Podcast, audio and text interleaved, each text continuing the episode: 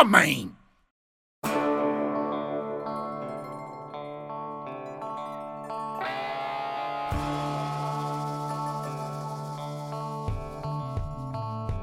Ora então, bem-vindo a mais um episódio do podcast Faz-te Homem de Luís Coelho.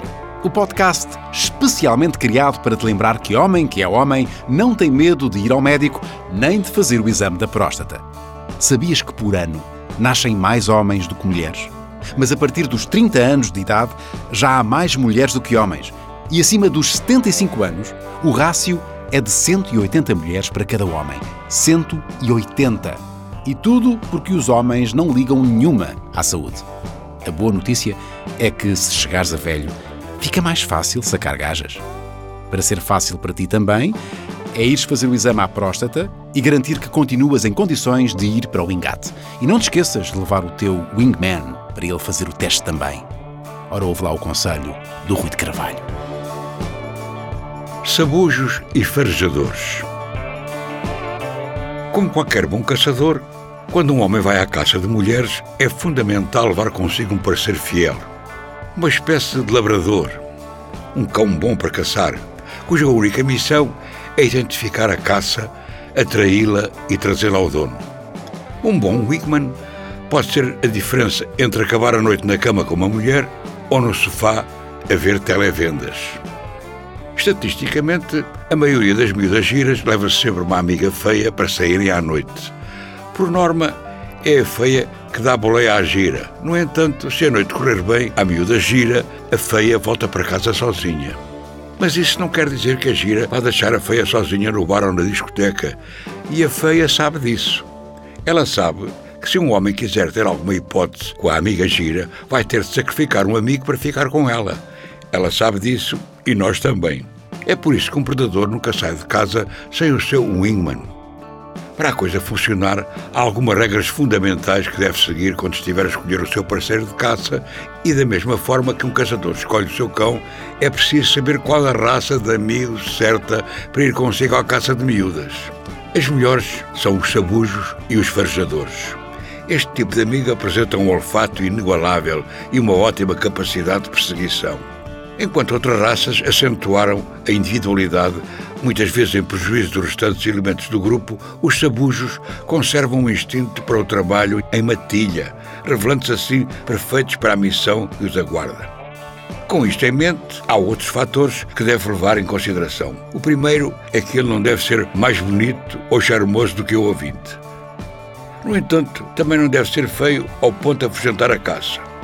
Por melhores que sejam as intenções do seu farejador, se lhe faltar uma tecla ou duas no piano da boca, dificilmente vai conseguir atrair peças de jeito.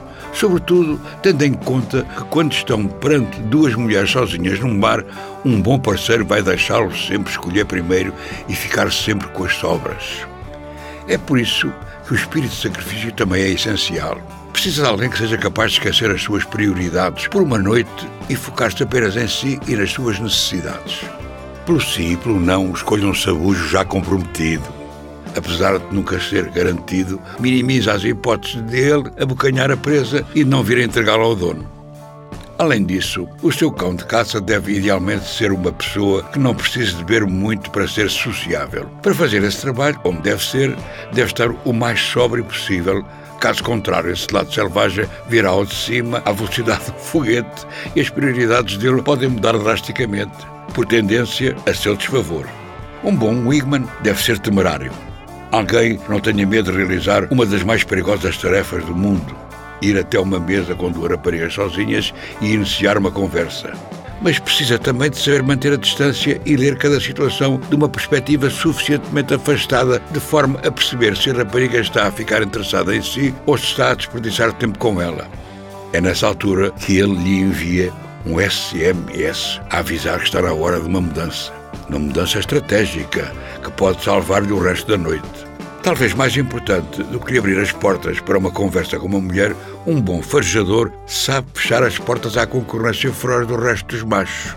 Vamos ser honestos. Se o ouvinte está interessado numa mulher, a probabilidade de todos os outros homens aqui presentes também estarem é elevada.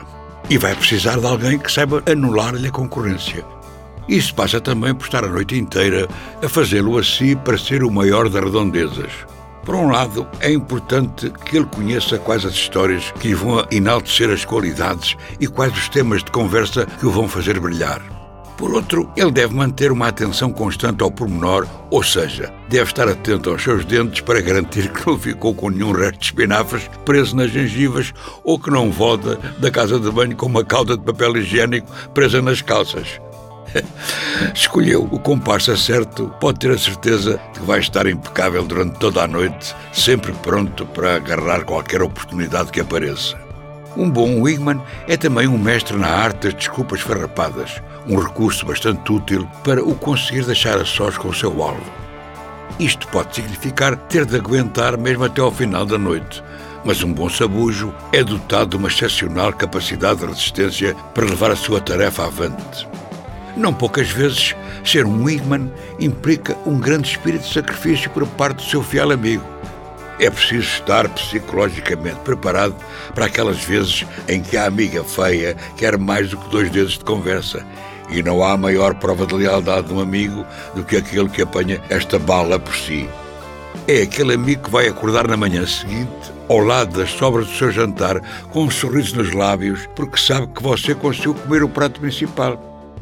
Nessas circunstâncias, é expressamente proibido mencionar esse acontecimento a qualquer outra pessoa que não tenha lá estado nessa noite.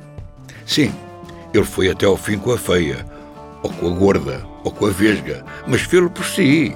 É um crime que deve ser imediatamente apagado do seu cadastro e é como se nunca tivesse acontecido. É uma dívida de gratidão impossível de pagar de outra forma que não na mesma exata moeda. Sim, ele foi para a cama com a feia para que a gira tenha ido para a cama consigo. Da próxima é a sua vez.